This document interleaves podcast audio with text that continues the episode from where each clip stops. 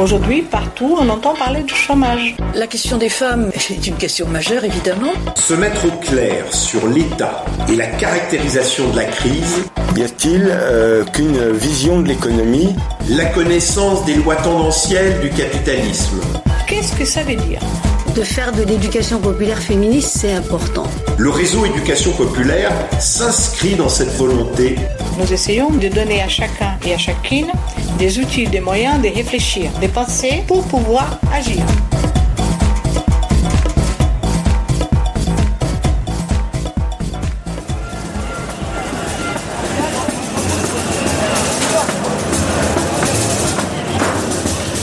Parions sur le fait que le peuple et le pouvoir sont dans une interférence permanente, historique et évolutive. Alors le peuple est-il fasciné par le pouvoir Est-il dominé par lui Est-il son perpétuel rebelle Et le pouvoir peut-il se passer du peuple Le peuple a-t-il un pouvoir caché qu'il ignore Est-ce par paresse intellectuelle Par peur Par ignorance Ou refuse-t-il le pouvoir Le peuple a déjà pris le pouvoir. Alors comment s'en est-il accommodé Qu'en a-t-il fait L'a-t-il gardé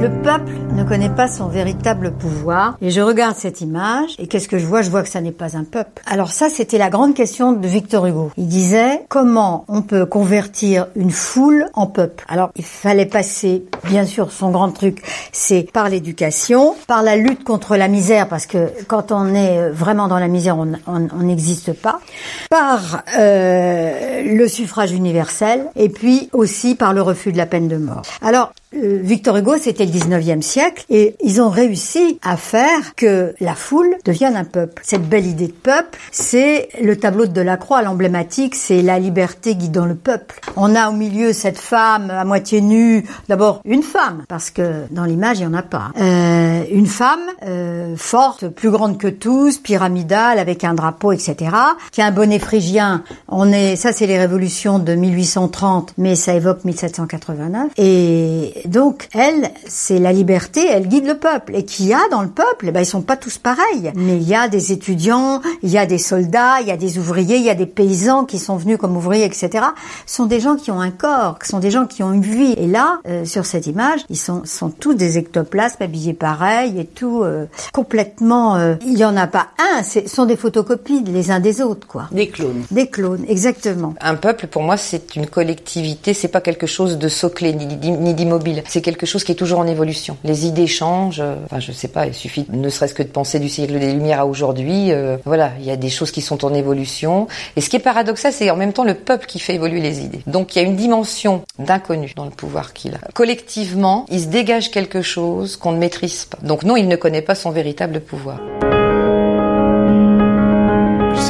Peuple C'est quoi le peuple Je pense qu'il peut être impropre euh, de parler d'un peuple. Je pense qu'il y a plusieurs peuples en fonction euh, des, des situations euh, économiques, sociales. euh. Mais plusieurs peuples au même endroit qui se partageraient le même, euh, le même espace? La question que tu poses euh, fait référence à une notion d'espace, il faudrait le définir. C'est quoi? C'est l'espace euh, national, c'est l'espace de l'entreprise, c'est l'espace euh, euh, d'un groupe particulier dans lesquels il y a plusieurs courants de pensée qui pourraient être des peuples différents.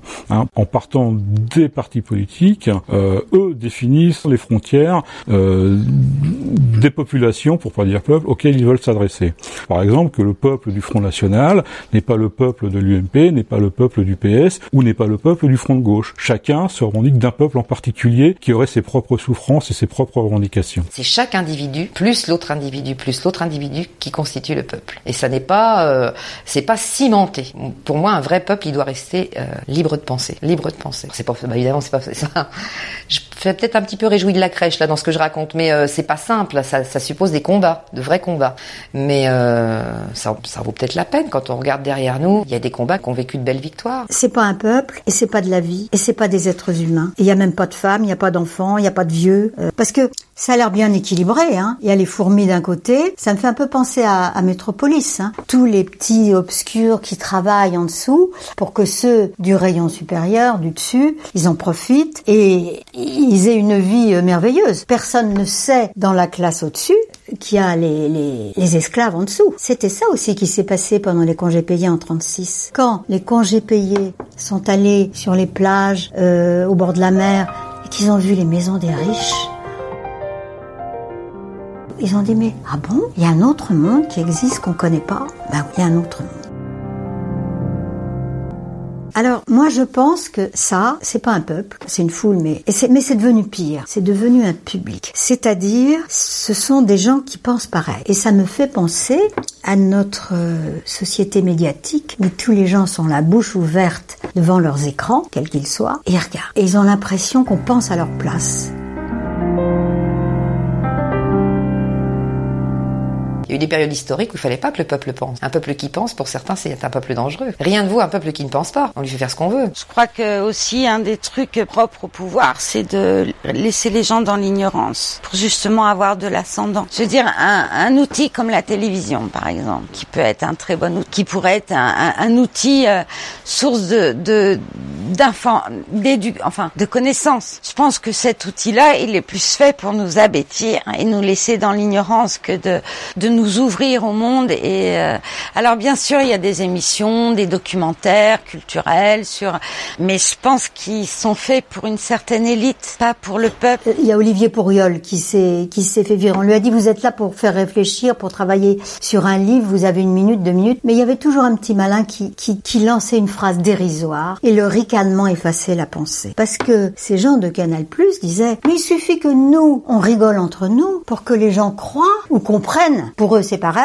croire ou comprendre, que c'est nous qui sommes bien, c'est nous qui détenons la vérité, c'est nous qui savons comment on pense. Faut jamais oublier, c'est la liberté d'un peuple. C'est-à-dire que même si il a tout le matériau, je reprends le terme, nécessaire pour penser par lui-même, pour agir par lui-même, euh, il a son libre arbitre, sa libre conscience, et il peut tout à fait décider que le discours entendu ne lui convient pas. Et je pense que dans ce que le peuple ne connaît pas, c'est qu'il ne connaît pas sa liberté, parce que elle n'est pas, euh, c'est difficile à trouver la liberté, même quand on est instruit, quand on quand on est un citoyen, on va dire averti, c'est pas évident. Même enfermé, de toute façon, c'est un petit peu le cliché. Même en prison, un esprit reste libre. Et ce qu'on reconstruit, c'est quand même ce qu'ont laissé les esprits libres des cycles précédents. C'est ce que disait Primo Levi quand il écrit Si c'est un homme. C'est ce qu'a écrit euh, euh, quand il écrit L'écriture ou la vie. Ils disent voilà, on n'a rien, on n'a plus rien, on va mourir dans des, sûrement dans des conditions atroces. Primo Levi quand il écrit euh, Si c'est un homme, il écrit pendant. Et qu'est-ce qui lui reste? Sa pensée. Quand on regarde ces vieux journaux, euh, de quoi on nous parle? On nous parle des élites, ces gens de la haute société qui sont euh, finalement pas si nombreux que ça, mais qui vivent entre eux, montent leur jolie maison, leur... et les gens étaient baba pour ça. Bon, il y avait aussi une foule de domestiques, ça s'appelait des domestiques, ils faisaient partie de la maison, ils couchaient à moitié dans la cuisine, à moitié dans la cave, à moitié dans la grange. Ils n'existaient pas par eux-mêmes. Et leur plaisir, leur vie, c'était de voir leur patronne mieux habillée que la patronne d'à côté. Ils vivaient par procuration les contingences matérielles et financières euh, régissent la planète entière. Euh, je pense que l'idée face à l'aspect matériel de nos existences fait que l'idée a moins de poids que bah, l'idée a moins de poids que l'argent. Parce qu'on a produit euh, un consumérisme, mais on n'a pas produit n'importe lequel. On a produit un consumérisme de solitude. On est dans une société un peu euh, égocentrique, hein, où on, est chacun avec sa bagnole, son truc, sa télé. Les gens, ils ont tellement de, de soporifiques devant eux Hein. On leur donne un peu de pognon, un peu de vacances, un peu de ceci, un peu de cela, euh, un peu de crédit, du pain, des jeux du cirque. Hein, ça a toujours été ça. Hein. Donc ils crèvent pas de faim. Hein. Il y a des, il y a des no man's land de la réflexion. Et il y en a un qui s'en va. Alors celui-là, on ne sait pas pourquoi il s'en va. On peut se poser la question de euh, est-ce qu'il est désintéressé? Est-ce qu'il a décidé euh, d'amorcer un mouvement pour mettre en péril l'équilibre qui soutient euh, l'individu, le communicant, le politicien, l'homme de pouvoir qui est au bout de la planche? Ou est-ce que simplement euh, c'est un, un, accident de l'histoire? Il y en a un qui se sauve.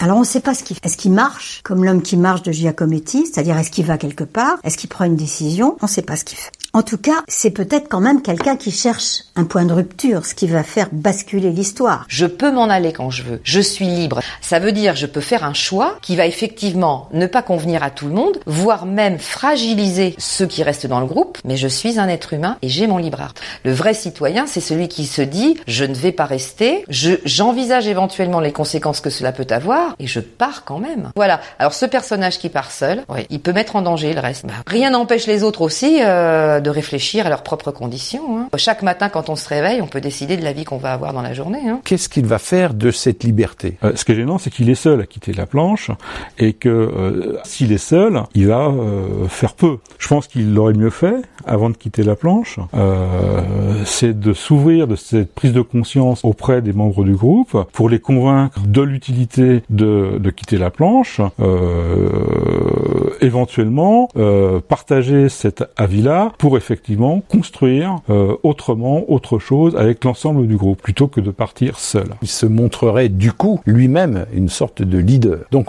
c'est l'histoire qui recommencerait d'une certaine manière. Alors, Alors pour, pour, quelle raison cette histoire-là serait plus légitime que l'autre? Bah, Elle serait plus légitime si je ne suis pas le leader qui vous amène à la bonne pensée, je suis celui qui vous propose de réfléchir autrement et d'agir autrement et collectivement beaucoup de gens ont peur de cette liberté parce que ça, ça les amène. Il y a une des seules choses sur lesquelles on peut à peu près pas trop négocier, c'est qu'on n'est pas fait pour vivre seul. Que je sois ce petit personnage qui s'en aille ou que je sois celle qui va rester avec ma pancarte levée, de toute façon, j'ai besoin des autres pour vivre. Je ne peux pas vivre seul. Je ne sais pas vivre seul.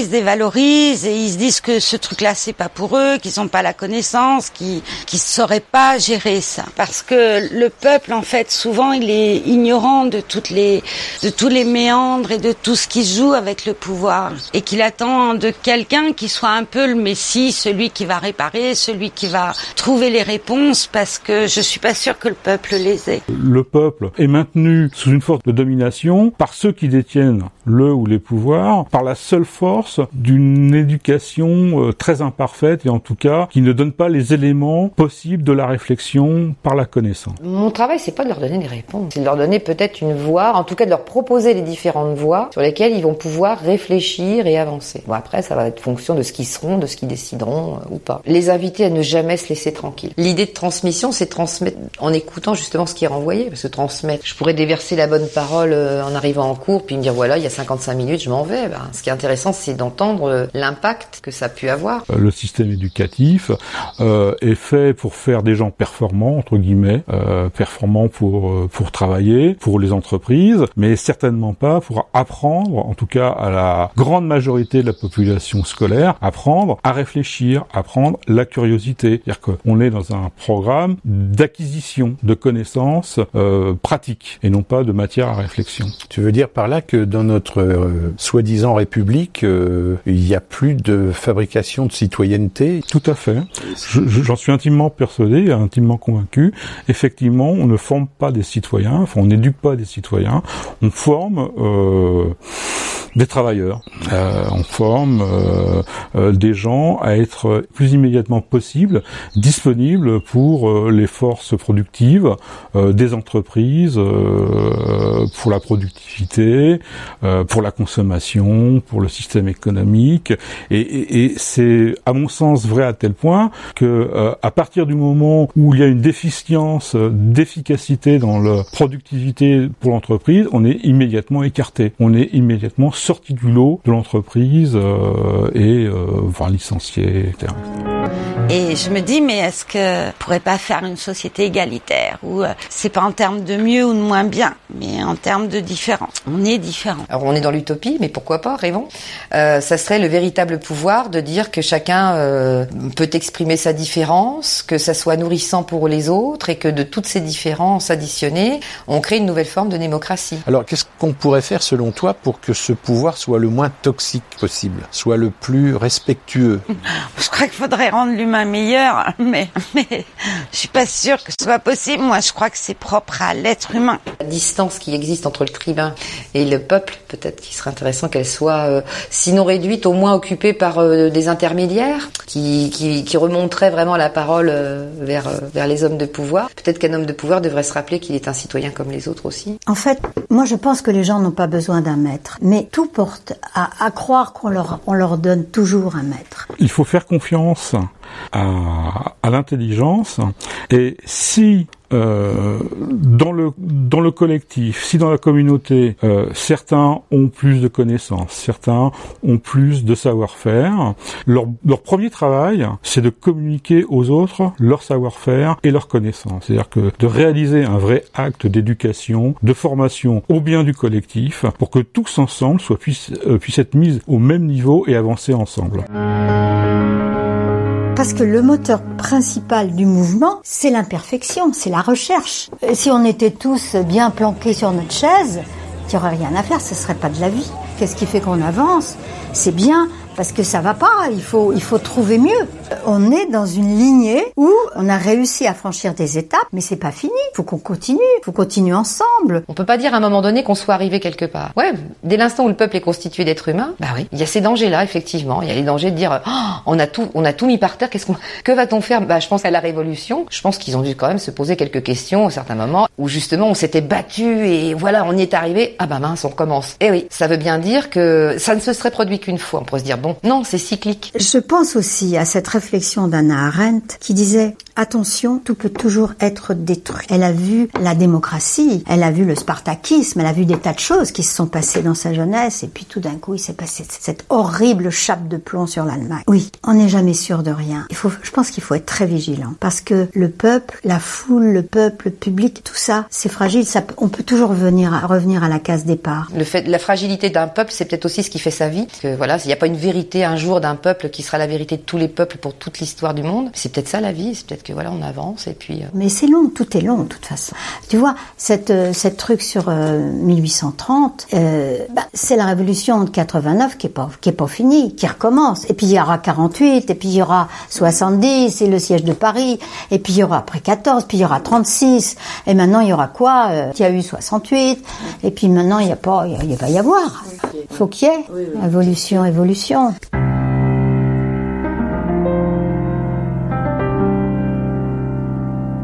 Là, peut-être que la vraie question qu'il faut qu'on se pose, c'est est-ce que la démocratie n'a pas vécu? Oui, il y a des référendums, d'accord. Je suis pas certaine que le peuple soit très souvent interrogé. Alors, il faudrait peut-être s'intéresser davantage à ce que pense le peuple et pour élaborer les, programmes, euh, quels qu'ils soient, électoraux. Alors après, ben oui, euh, je pense qu'ils composent avec la réalité du pouvoir et puis euh, après, peut-être qu'ils ne mangent pas. Pas sûr. Je pense que c'est, il y a une forme de hauteur assez méprisante des hommes de pouvoir et des femmes de pouvoir vis-à-vis -vis du peuple. C'est la question de la ensuite euh, du pouvoir qui est en place qui doit être mis en cause. S'il ne respecte pas euh, la voix du peuple, s'il ne respecte pas l'expression populaire, notamment quand il a été exprimé par la voix légale des urnes, euh, c'est l'élu, euh, le représentant du peuple, qui n'est plus légitime. On lui permet de s'exprimer aux élections et puis après, entre deux tours enfin entre deux échéances électorales, eh bien on fait ce qu'on veut.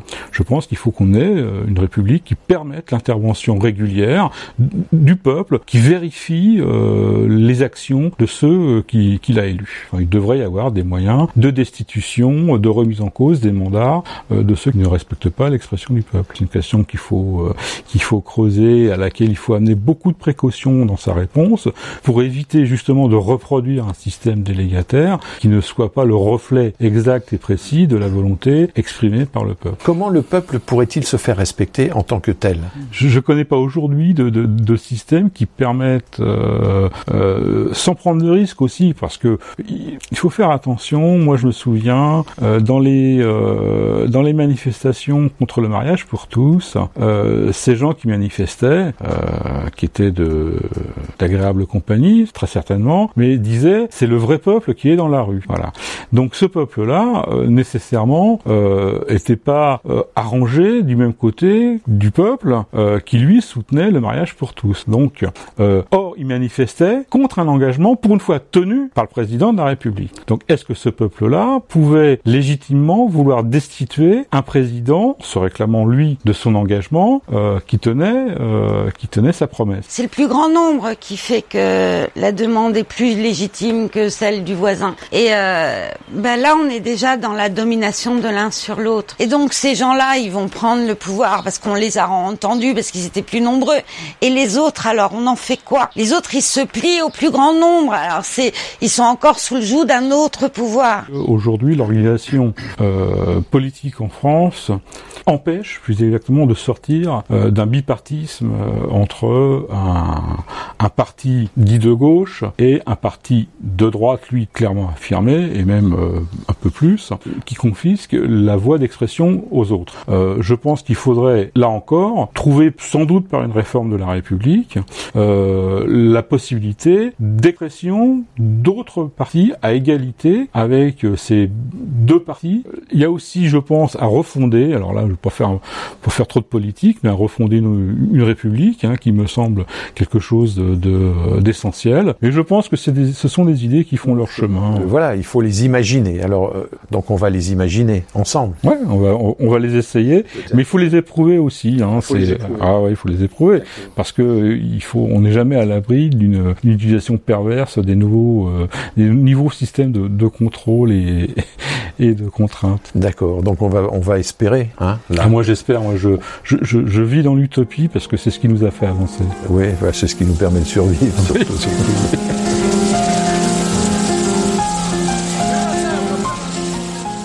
le peuple ne connaît pas son pouvoir spontanément. Il arrive à le, à le connaître euh, lorsqu'il décide de prendre le pouvoir, comme à certains moments historiques et que le, le problème, c'est, les circonstances, et c'est aussi toute une série de conditions nécessaires pour qu'il puisse prendre le pouvoir. Voilà. Parce que pour, pour que le peuple prenne le pouvoir, il faut d'abord qu'il ait conscience que dans l'histoire, le peuple a déjà pris, mais pour ça, il faut avoir une connaissance historique et qu'à chaque fois que le peuple a pris le pouvoir, disons que ces périodes-là ne sont pas les périodes principales qui sont étudiées à l'école. Il faut que le peuple ait envie. Parce que si on peut bien vivre sans prendre le pouvoir, c'est mieux. D'autant que lorsqu'on comprend ce qui se passe, si on veut prendre le pouvoir c'est-à-dire l'enlever à certains, en général, les certains ne se laissent pas faire. Donc ça veut dire qu'il faut accepter de rentrer dans une situation conflictuelle. Quand on peut éviter le conflit, on le fait. Lorsqu'on peut plus l'éviter, bah à ce moment-là, le conflit arrive. Il y a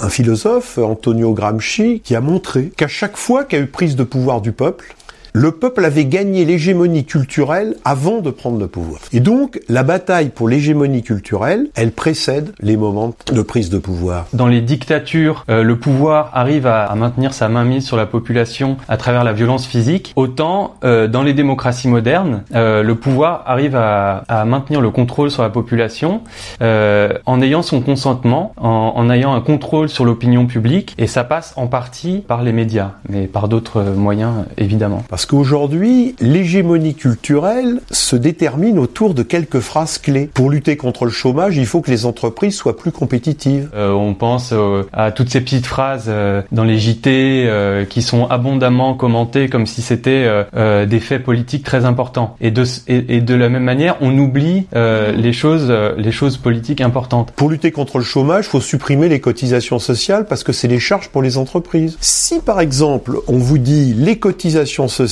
c'est du salaire socialisé. C'est-à-dire c'est une partie du salaire. Et donc amputer le salaire socialisé, c'est diminuer les salaires. Ah bah là c'est euh, on, voit que, la réaction est différente. Tout ça, ça ne s'appuie sur aucune réalité. Ce sont des discours totalement idéologiques. À partir du moment où il y a une croyance que ces choses-là sont vraies, vous pouvez pas changer. D'une certaine manière, on modèle euh, une manière de penser euh, qui fait que les gens euh, sont, sont d'accord en fait et vont dire cet homme-là, s'il est au pouvoir, ben, c'est parce que c'est parce qu'il a réussi et c'est parce que les choses sont bien comme elles sont. C'est dans la nature même du pouvoir que d'imposer cette espèce de domination symbolique euh, dont parlait Bourdieu euh, sur euh, sur la population. La bataille pour l'hégémonie culturelle, ça demande l'éducation populaire. Parce que l'éducation populaire, c'est pas euh, je fais de l'animation euh, euh, pour que les jeunes ne brûlent pas les voitures euh, des, cadres supérieurs qui habitent dans les villes-centres. C'est pas ça l'éducation populaire. L'éducation populaire, c'est un travail culturel pour une transformation sociale et politique afin que tous les citoyens et tous les salariés deviennent acteurs et auteurs de leur propre vie. Et puis il faut des organisations qui vont dans ce sens. Si aujourd'hui vous avez plusieurs syndicats qui trouvent normal qu'on diminue les cotisations sociales, ça c'est pas propice à ce que les, les travailleurs prennent le pouvoir. Rien n'est possible. On est dans, ce, dans cette phase-là. Il y a une intensification des luttes aujourd'hui. Il y a une montée trop faible à mon, à mon goût euh, de l'éducation populaire. Et puis bon, euh, l'histoire tranchera. Et moi je suis très optimiste.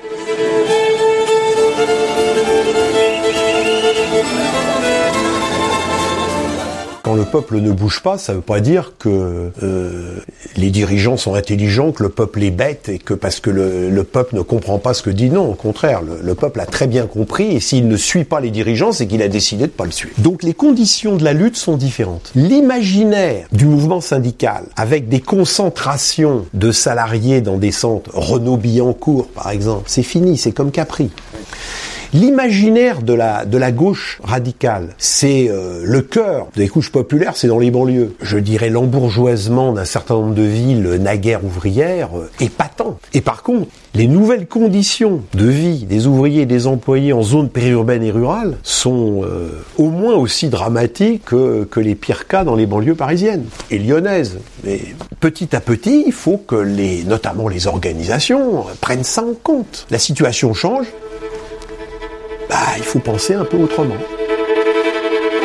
Bah, celui qui est là, en principe, euh, dans l'histoire, dans le dessin, quand on le prend au premier degré, oui, c'est un raconteur de sornettes. Il faut à un moment donné que l'initiative parte du peuple. Et l'initiative n'est jamais partie du peuple sur un mot d'ordre lancé par quiconque. Des dirigeants euh, convoquant un meeting où on donne euh, la ligne. Parce que ça, ça ne marche jamais. Ça n'a jamais marché dans l'histoire. Je donne l'exemple du Front Populaire.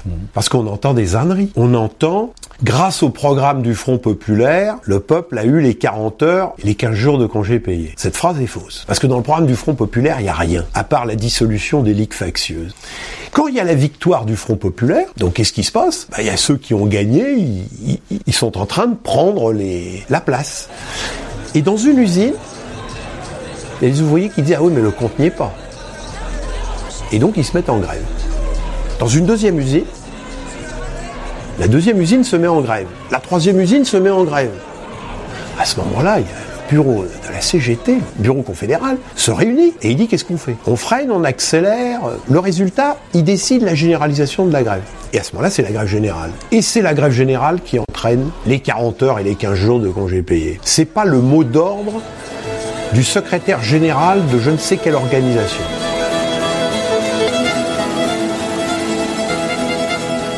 Ça veut donc dire que ça, c'est un exemple flagrant. Ce n'est pas la direction confédérale de la CGT qui a décidé de lancer en disant en avant la grève générale. Ni le Parti communiste, ni le Parti socialiste, ni personne. C'est parce que le peuple a décidé ça.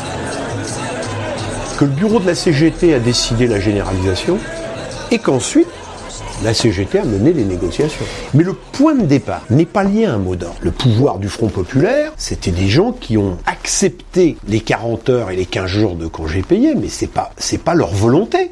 Eux, ils voulaient faire comme avant. Bah, le peuple était content des 40 heures et des, et des 15 jours de congés payés.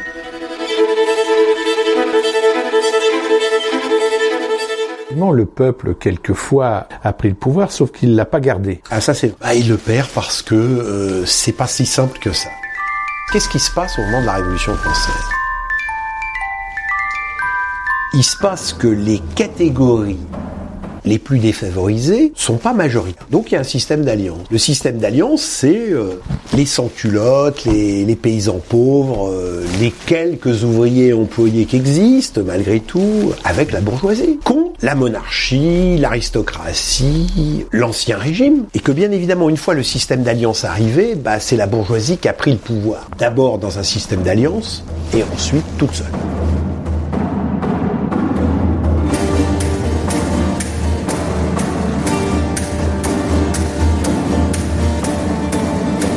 libéraux de l'ébranchise, à dictasse ennemise, liberté, égalité, proclamée a combattre. Sana, sana, sana Carmagnona, sono di consegna, mi vorrei con la famiglia. Sana, sana, sana Carmagnola, sono di consegna, mi vorrei con la famiglia. Sana, sana, sana Carmagnola,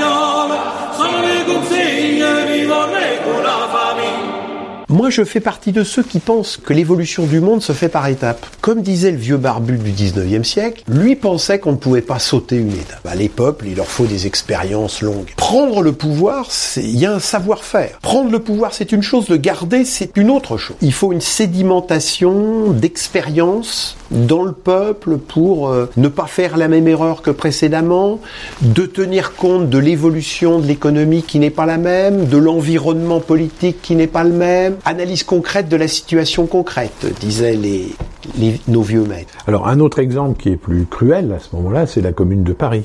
Ils ont bien sûr déclenché le mouvement avec euh, beaucoup de beaucoup de courage. Euh, C'était compliqué parce que ils ont pris le pouvoir, mais sur Paris, ils prennent un certain nombre de décisions très positives, qui seront d'ailleurs reprises au XXe siècle par, par d'autres. Simplement, euh, ils n'ont pas le temps de se concerter, ils sont en désaccord entre eux. Il y a des désaccords au sein, au sein du peuple de Paris. L'armée est contre eux, quoi. Donc, euh, l'armée, euh, soutenue par le patronat, soutenue par la droite, c'est un cheval contre une alouette, quoi. De ce point de vue-là,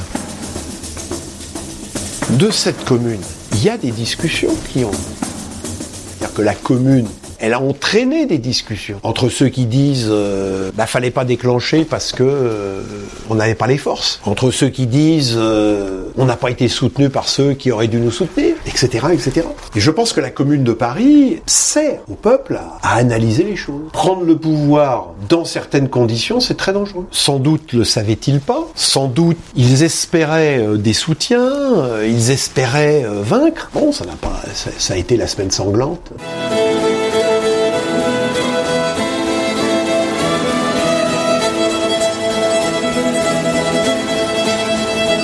Pense que le peuple n'est pas vertueux en soi.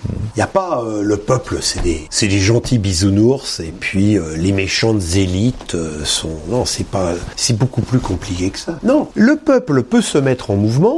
Il peut se mettre en mouvement de façon positive et progressive et progressiste. Il peut se mettre en mouvement de façon réactionnaire. On peut pas dire non plus que la, la, révolte face au pouvoir va d'emblée être quelque chose de progressif. C'est-à-dire la pression euh, est, telle, est, est telle que euh, ça explose et donc il y a un, un déferlement de, de violence, euh, mais qui finalement n'a pas de projet, n'a pas d'objectif constitué d'un bien collectif, mais juste euh, juste une forme de, de, de violence qui s'exprime, presque je dirais naturellement face à l'oppression, ne va pas aboutir à une alternative euh, politique et euh, ça c'est le risque. On peut citer un autre exemple encore, le, le détournement dans les années 30 euh, de la colère du peuple allemand face à une situation sociale.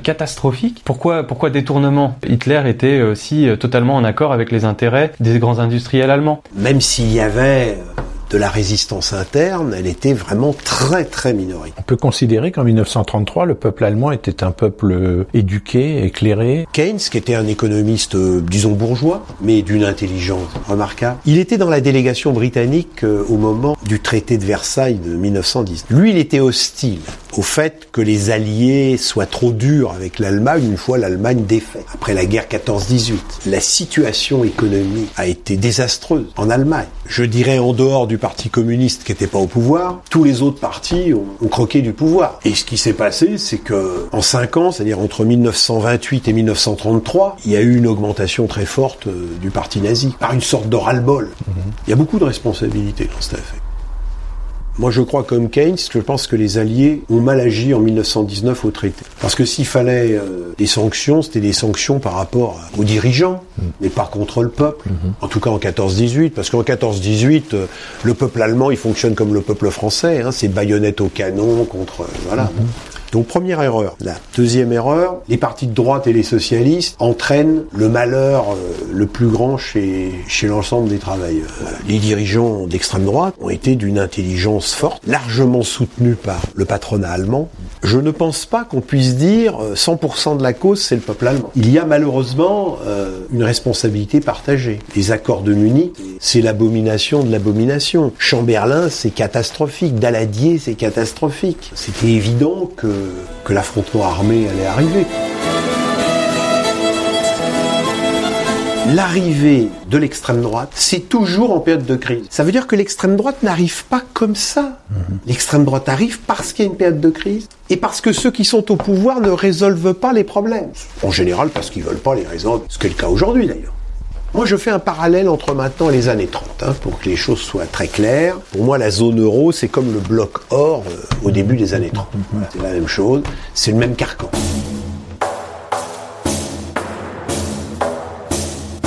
Ceux qui sont au pouvoir, c'est pas des gens qui sont là au pouvoir en disant euh, qu'est-ce qui serait bien, Qu'est- qu'est-ce qui ferait du bien au peuple? Tout. Ils sont là pour défendre les intérêts de l'oligarchie qui est au pouvoir. Point. Donc ils ne se posent pas d'autres questions que ça. Ils essayent de gagner du temps, ils essayent de, de manœuvrer euh, avec les médias, avec ceci, avec cela, en achetant les gens. euh. Ils défendent leurs intérêts bec et ongle. Ils savent que s'ils lâchent le pouvoir, ce sera terrible pour eux. Ce que devrait faire François Hollande, c'est de faire un remaniement ministériel et mettre Premier ministre Gattaz. Bon, ça m'a fait marrer, mais ça s'appuie sur une réalité. C'est-à-dire que voilà, les... on a un gouvernement qui défend les intérêts du patronat. Point barre. Il faut plutôt lire Le Prince de Machiavel que Bisounours. Plutôt euh, lire Sun Tzu et Clausewitz. Ce qu'il faut mettre à nu, c'est la réalité. La réalité, c'est que ceux qui sont au pouvoir défendent les intérêts d'une couche sociale. Qu'est-ce que tu penses du rapport entre la finance et les peuples? Y a-t-il un lien? Absolument aucun. Absolument aucun. Le seul lien qui est, c'est justement nos élus, nos représentants, qui eux sont les fusibles, euh, qui essayent de, de ménager la chèvre et le chou. genre. Enfin, je veux dire, d'être à la fois rééligible, donc de séduire le, le- le peuple, parce que ça fait partie de, du jeu euh, électoral, mais qui sont au service, à mon avis, d'autres intérêts que ceux du peuple. Si ceux qui sont en face et qui subissent n'ont pas conscience qu'ils font partie d'une couche sociale exploitée, s'ils n'ont pas cette conscience-là, eh ben les autres peuvent continuer. La crise devient patente, qu'est-ce qu'ils font? Ils accélèrent, comme dans les années 30.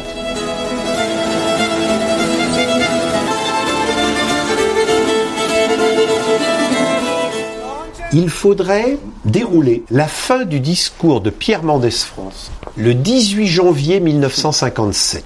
L'indication d'une démocratie peut prendre deux formes, soit le recours à une dictature interne par la remise de tous les pouvoirs à un homme providentiel, soit la délégation de ces pouvoirs à une autorité extérieure, laquelle, au nom de la technique, exercera en réalité la puissance politique. Car au nom d'une saine économie, on en vient aisément à dicter une politique monétaire, budgétaire, sociale, finalement, au sens le plus large du mot, une politique nationale et internationale. Il dit la chose suivante. Il y a deux façons de supprimer la démocratie. La première façon, c'est de ne- donner tous les pouvoirs à un seul homme. Là, on voit bien, c'est les dictatures qui ont fleuri au XXe. Mais il y a une deuxième façon. C'est de donner tous les pouvoirs à une autorité extérieure, non élue, uniquement avec des gens qui sont nommés. Et à partir de là où cette structure existe, elle définira une politique économique, militaire, scolaire, euh, Les lieux de pouvoir, les lieux de décision sont passés euh, des endroits où s'exprimait la démocratie,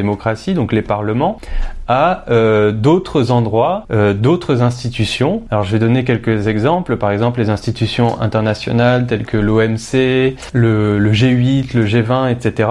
Et aussi la, Commission européenne. Ce sont des, lieux où euh, les, des gens prennent un certain nombre de décisions, qui sont des décisions politiques importantes, mais ils ne sont pas forcément élus et ils ne sont pas forcément sous, sous le contrôle démocratique. Et par exemple, dans le cas de, de la Commission européenne, de Bruxelles, euh, on sait que c'est le lieu euh, devant Washington où il y a la plus grande concentration de lobbies. Euh, les lobbies arrivent d'une certaine manière à influencer que ce soit les parlementaires européens ou directement la Commission européenne pour avoir des décisions qui soient prises en leur faveur ou en tout cas qui ne nuisent pas à leurs intérêts. Et donc ce, transfert du lieu de pouvoir des parlements à des instances internationales ou européennes où les citoyens ont beaucoup moins d'importance et beaucoup moins de vision, de transparence de la manière dont sont prises euh, les décisions, euh, contribue à cette confiscation de la démocratie et euh, à la prise de pouvoir, entre guillemets, des lobbies euh, de l'intérêt économique qui prime sur euh, l'intérêt commun.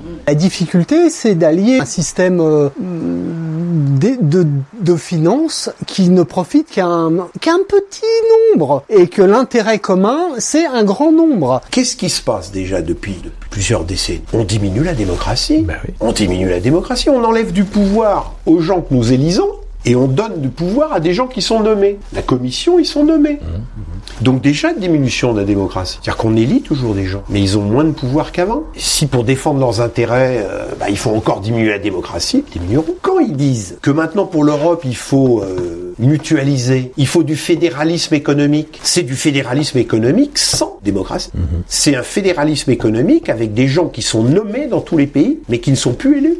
Tous les marchés financiers sont des, des, des, des, des privés et on est dans un système où bah, il, faut, il faut, faut que ça rapporte, faut que ça gagne et euh, peu importe le, la méthode. Voilà, on est attaché à la circulation euh, de, de l'argent, comme si c'était une liberté fondamentale. Ça masque le fait que, effectivement, ce pouvoir s'exerce de manière illégitime et de manière presque dictatoriale, puisque personne n'a élu les, les, grands détenteurs de capitaux, le, les, les, les, grands banquiers, etc. On a un exemple avec la réforme bancaire en France, où euh, on voit que le ministre Moscovici a été euh, influencé euh, du début jusqu'à la fin par le lobby des banques françaises qui sont très puissantes et qui ont réussi à euh, imposer une réforme à minima, alors que François Hollande avait été élu sur un programme qui supposait de séparer les banques, c'est-à-dire vraiment de s'attaquer à ce pouvoir de la finance. Mais ce que, ce que le peuple essaye, c'est d'améliorer sa condition le plus facilement possible avec le moins de difficultés possible. Les discours de ce personnage euh, n'ont pas d'effet. Nous, on a déjà vu ça dans l'histoire, il n'y a pas très longtemps. Mm. Si par exemple je prends l'exemple du traité constitutionnel européen du 29 mai 2005, c'est très intéressant, je ne parle pas du contenu. Tous les dirigeants néolibéraux, de droite comme de gauche, nous ont dit, ce traité constitutionnel européen, c'est formidable, c'est le progrès. Les médias, 90-95% des médias ont dit oh là là formidable, extraordinaire. Pendant ce moment-là, bah, le peuple a réfléchi. Et puis il y a eu une gigantesque campagne d'éducation populaire. Moi j'ai jamais vu ça de même. Le peuple a dit non à ces élites. Les élites ont décidé malgré tout de faire comme si le peuple avait dit oui. Donc ça veut dire le fossé est en train de s'écarter entre les élites et le peuple. Donc là bientôt il y aura moins de monde ici, de gens qui écouteront euh, le, qui expliquera euh, que la zone euro c'est formidable, que l'Union européenne c'est formidable, euh, que la fermeture des, des, hôpitaux et des maternités de proximité c'est extraordinaire, que c'est normal, il n'y a pas d'argent, donc il faut, il faut diminuer les dépenses publiques. Voilà. Si, si celui-là c'est, euh, fait partie de l'élite, eh bien, euh, faudra qu'il fasse attention. Faudra qu'il fasse attention où est-ce qu'il se place. Peut-être qu'il comprendra qu'il faut qu'il se mette là, peut-être. Mm -hmm. Ou jusqu'au moment où quelqu'un fera sauter ce...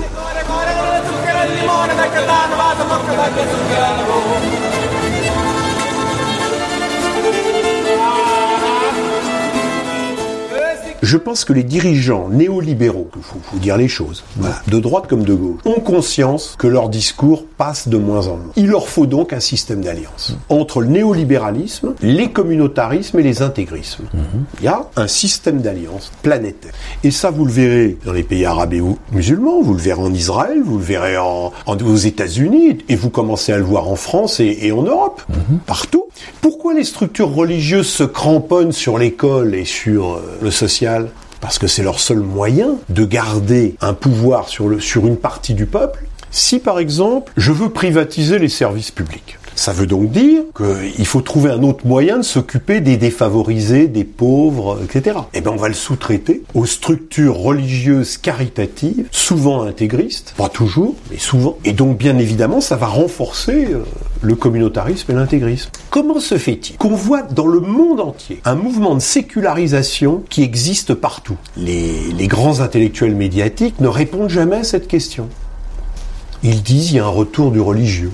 Enlever aux intégristes l'école et le traitement social, il n'existe plus. Ou de façon marginale. Si ce sont les services publics, l'école publique, euh, les hôpitaux publics, la protection sociale publique qui permettent à tout le monde de vivre, bah, les structures intégristes auraient moins de poids sur. Je dis pas qu'ils en auraient pas, mais ils en auraient moins.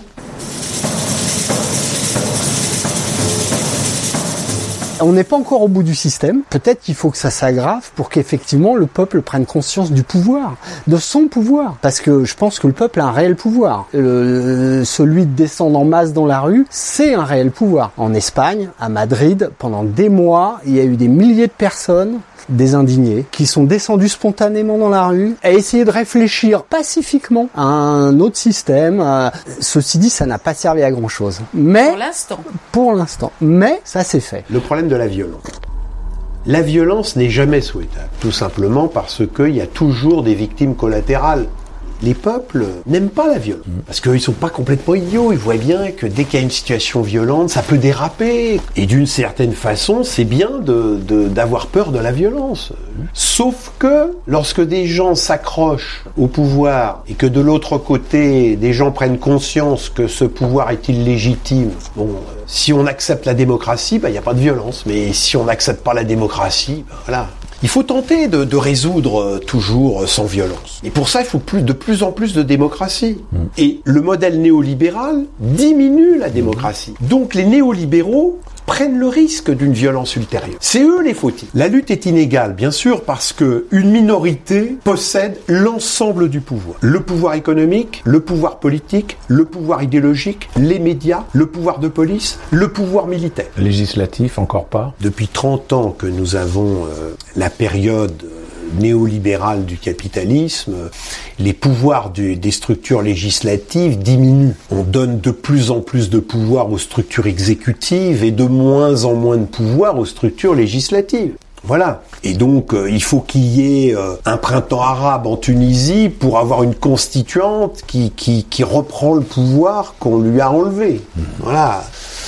Donc ça, ça, ça viendra euh, partout, dans le monde entier, y compris ici.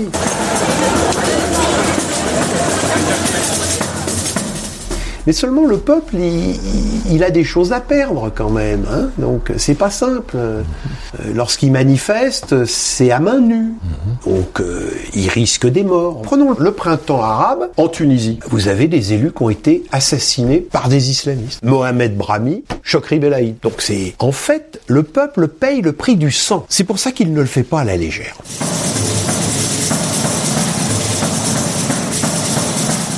On n'est pas en train de vivre euh, quasiment les derniers moments euh, euh, de, de l'espoir d'une démocratie populaire. Chaque événement est analysé par tous les tenants, par tous les camps. Et tout le monde essaye de tirer les enseignements du passé.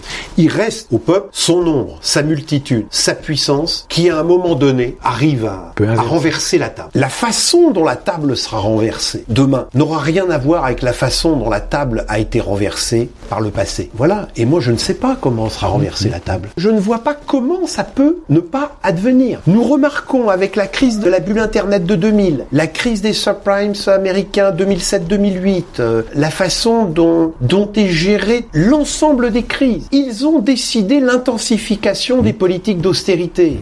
Ils iront jusqu'au bout, jusqu'au moment où ils ne pourront plus avancer.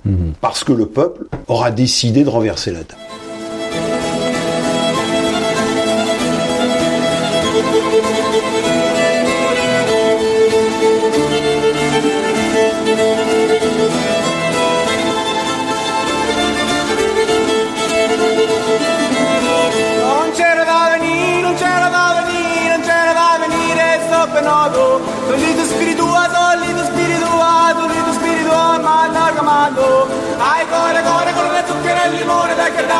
Bocca, dai che zucchero alla bocca. Ai cuore, cuore, con le zucchero e il limone, dai che danno basta bocca, dai che zucchero alla bocca.